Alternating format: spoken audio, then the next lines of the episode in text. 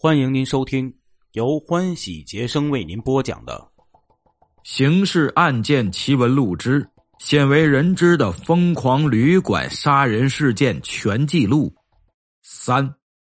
黑衣人跳出云南警方的围追堵截，来到西昌，无心欣赏神奇美丽的风光，又在谋划着新的犯罪。在西昌这个小地方，黑衣人遭遇了一次危险。众所周知，西昌是卫星发射基地。为了防止国外间谍，这里旅馆管理比较严格。九月九日，他来到一家名叫“交通公寓”的旅馆。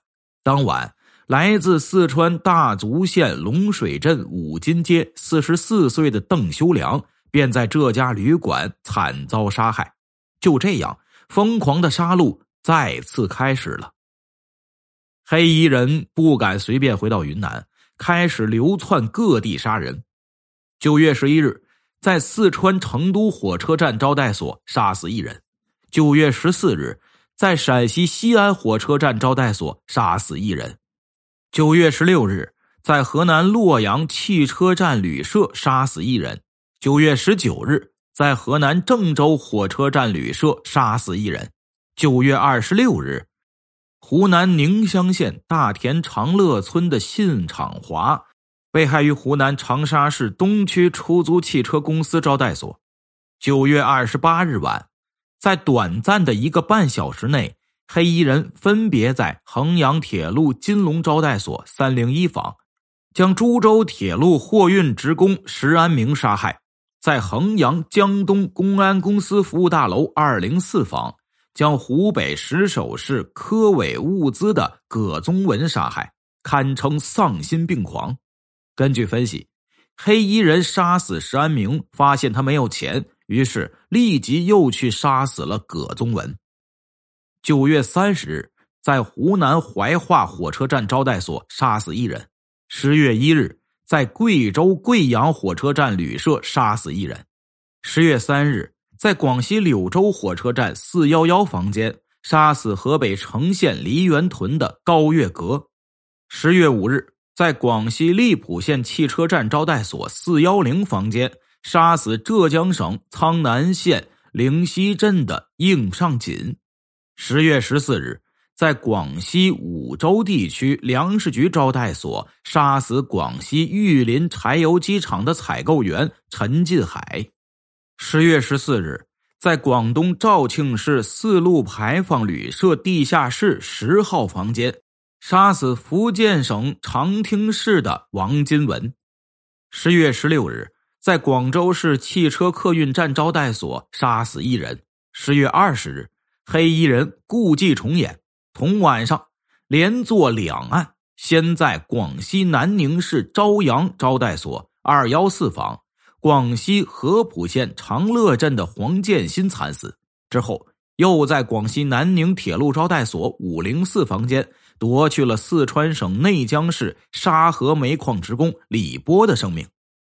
从一九九三年九月十日至十月二十日，黑衣人的足迹遍布了成都、西安、洛阳、郑州、宁乡、衡阳、怀化、贵阳、南宁、柳州、荔浦。五州、肇庆、东莞七省十一市，行程数千公里，耗时四十天，杀十六人。至此，已有二十四个人惨死在黑衣人的魔爪之下。此案杀人之多，涉案地区之广，破案难度之大，震惊全国。广西公安厅自认为没有能力单独侦破此案，于十月二十五日紧急电告公安部。建议由公安部牵头，统一指挥协调全国公安机关侦破此案。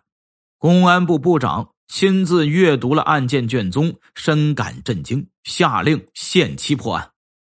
按照公安部党委的指示，公安部刑侦局于一九九三年十一月二日至五日，在南宁召集全国有关省市区公安厅局刑侦部门的领导和刑侦专家。共商破案大计，通过对八省市区一九九三年二月至十月所发旅馆系列杀人案二十五起、死二十四人的案情进行了全面分析，取得了共识。会议决定：一，此案定性为全国旅馆特大系列杀人抢劫案；二，由公安部刑侦局统一指挥侦破此案，并以公安部名义向全国公安机关发出紧急通报，树立全国公安一盘棋的思想，总体作战，及时互通信息，互相支持。三，发案地区有关省市区公安厅局均应成立专案组，坚持专案专利。四，以云南为主战区，云南的保山以及滇西的楚雄、大理、德宏等地作为侦破工作的重点。五，各有关省区应对一九九二年以来发生于旅馆的旅客非正常死亡情况。进行一次认真全面的复查。六，由于此案系中国建国以来个人在旅馆作案手段最为残忍，方法最为隐蔽，时间最为长久，跨越地域最广，杀人最多，以及防范和侦破难度最大的特大系列命案，其危害性远远甚于一九八三年二王持枪杀人的一类案件。因此，必须不惜一切代价，全力侦破。公安部悬赏，谁家侦破此案，就对谁家进行重赏。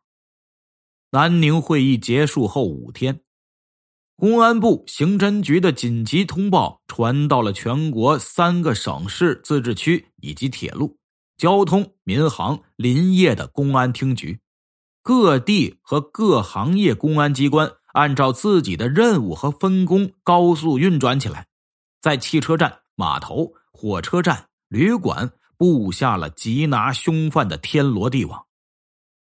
一九九四年一月，公安部刑侦局派出处长飞抵云南督战，并在侦查中心地区保山市召开了专案会议。一九九四年二月，广西公安厅主动派出刑侦专家赴云南助战。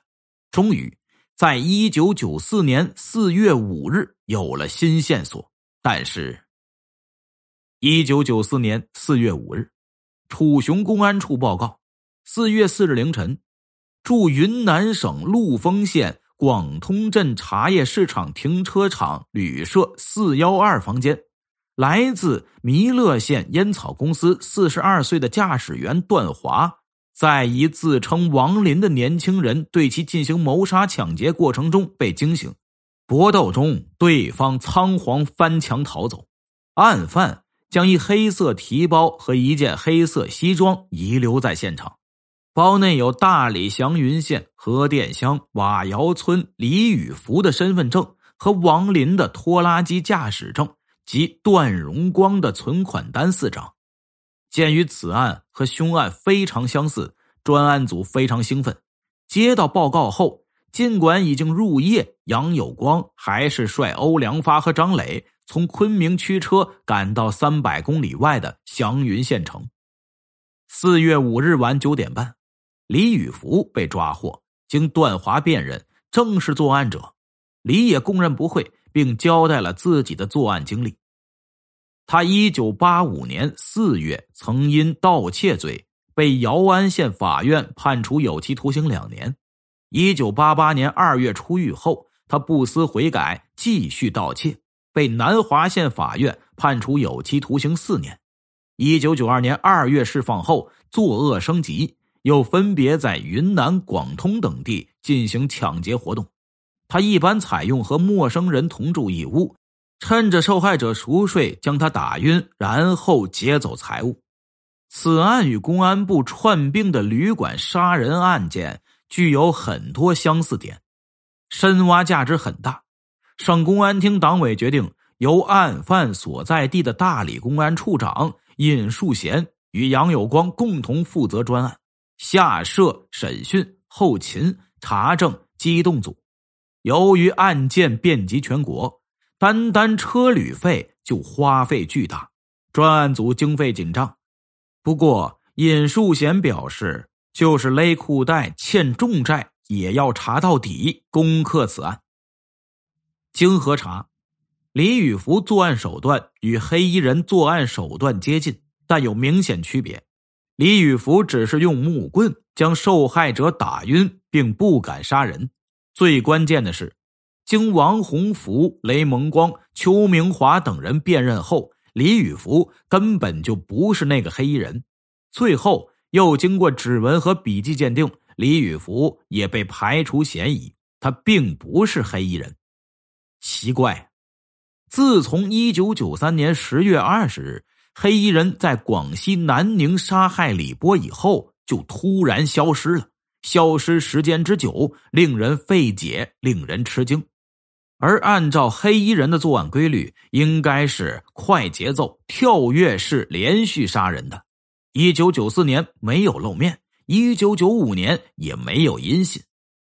原来，黑衣人从四川回到云南。当时就已经感受到了前所未有的惶恐，警方的搜捕无处不在，他的模拟画像到处都是，尤其是各种旅馆都接到协查通报。不说昆明、楚雄、大理、宝山、腾冲难以藏身，甚至连十分封闭的怒江都无法立足。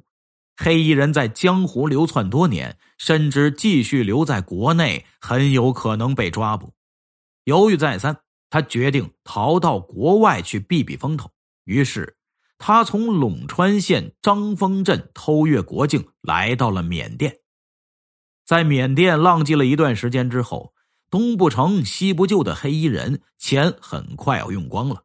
没钱的他在国外根本不知道如何生存下去，这让他萌生了冒险回国的念头。但中国那么大，哪里才是他的归宿？是去陇川的大象之乡，还是到瑞丽的孔雀之乡？国外无法生存的黑衣人，经过一番思考，决定先到国内的瑞丽。于是，一九九六年四月十七日，瑞丽客运站招待所杀人事件就发生了。瑞丽市公安局局长和政委副局长研究完三年前的案件卷宗后，决定立即成立专案组。以公安局长为组长，抽调了各警种二十四名精兵强将为成员，迅速在全市范围内展开了以旅馆为重点的全方位侦查搜捕。黑衣人在瑞丽杀人后，并没有急着离开，有始有终，凶手最终还是在旅馆被擒。四月二十一日晚。黑衣人走进了设在瑞丽市的德宏州热带作物研究所招待所。当黑衣人选了最低档的房间后，服务员让其出示身份证时，已经做了二十多年服务员看到黑衣人的神色就有些怀疑。有经验的服务员接过身份证一看，见上面印着高胜龙的名字，不禁心中一惊，因为四月十九日。蒙某派出所民警到招待所特地来打招呼，凡是持有高胜龙身份证住宿的人要马上报告。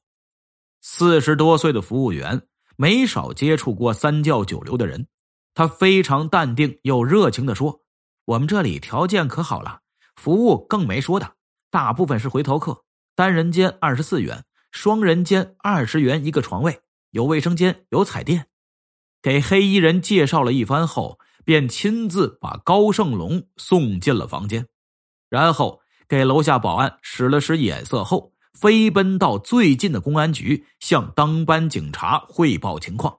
但服务员怕高胜龙发觉异常，在公安局停留了不到三分钟，又跑了回去。听到发现了高胜龙，专案组极为兴奋。下令蒙某派出所立即出警，务必生擒歹徒。抓获这个所谓的高胜龙以后，专案组立即采集了他的笔迹、指纹和相片，送到技术鉴定。虽鉴定需要时间，但这个高胜龙和黑衣人的相貌基本一致，指纹粗略比对也没有什么区别，可以肯定这家伙就是凶手。